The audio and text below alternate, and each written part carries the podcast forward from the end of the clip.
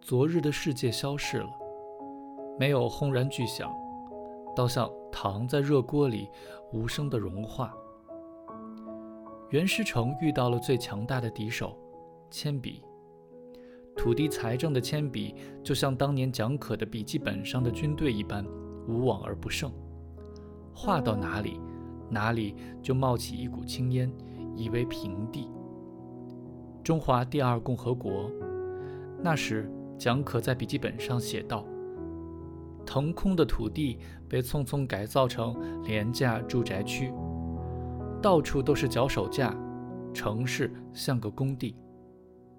道路被开肠破肚，又被草草填上，转眼间再被挖开。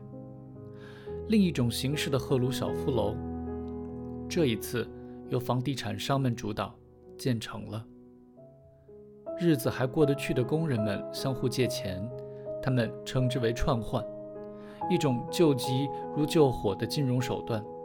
支付了回迁差价，搬入了新居。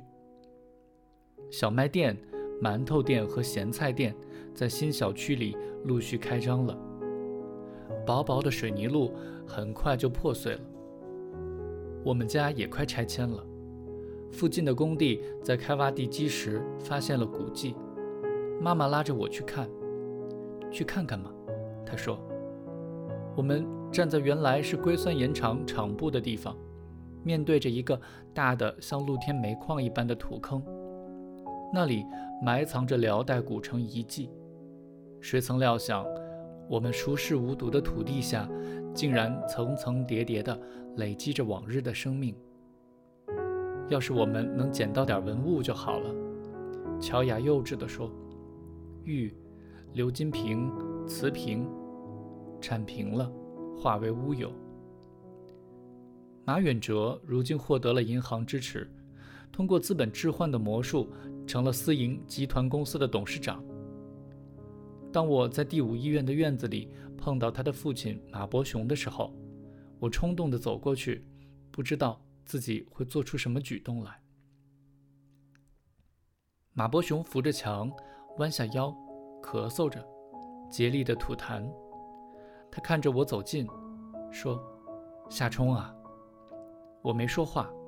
他伸出一只胳膊，说：“扶爷爷一把。”我搀扶着他走到了停车场，直到一个司机模样的人带着没办好事情的紧张神色跑过来，把他扶进了凯迪拉克汽车的后座。一个月后，他死于肺癌。奶奶齐凤珍死于一九九九年，至死她都不知道夏露已经不在人世。家人一直骗她说夏露留学去了。老爷乔允生死于二零零三年，那是夏冰的女儿出生前的一个星期。我四岁时，他曾经问我，有这么三个人，一个坐着，一个站着，一个跪着，你坐哪一个？我说我要坐着，他告诉我，不对，你应该站着。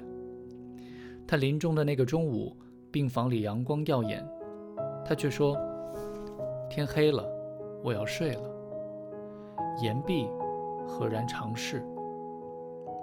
窗外一朵乔起式形状的小乌云在天空一角浮现，迎接着他的儿子。在拆迁带来的混乱中。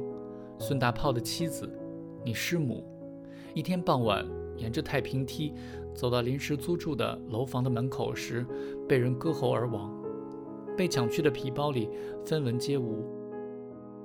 当时孙大炮正在屋子里捡花枝。与城市的衰落同步，那是治安最为混乱的时期。小白，那个当初的鸭绿江街的小青年，下岗后成了出租车司机。一天下午，在街边吃完一份一块五毛钱的麻辣烫，准备打开车门的时候，被一颗自制炸弹炸成了几截儿。炸弹装在下水井盖上，目标是前方三米处一辆刚刚驶离银行的运钞车。假如人生是个断头台，而小白是卡尔顿，那么有一个真正的小裁缝陪着他。她是一个五十多岁的缝衣女工，拿个小马扎坐在路边，靠缝补裤子上的烧坏的洞之类的活计赚点小钱，也被炸死了。这一切正是我站在窗前眺望着西山的一抹黛色时想到的。晚来。往事在安谧中汩汩浮现。在那之前，我去了川西旅游，在岷江岸边，多年以前那个男孩的泪水又一次流淌在我的脸上。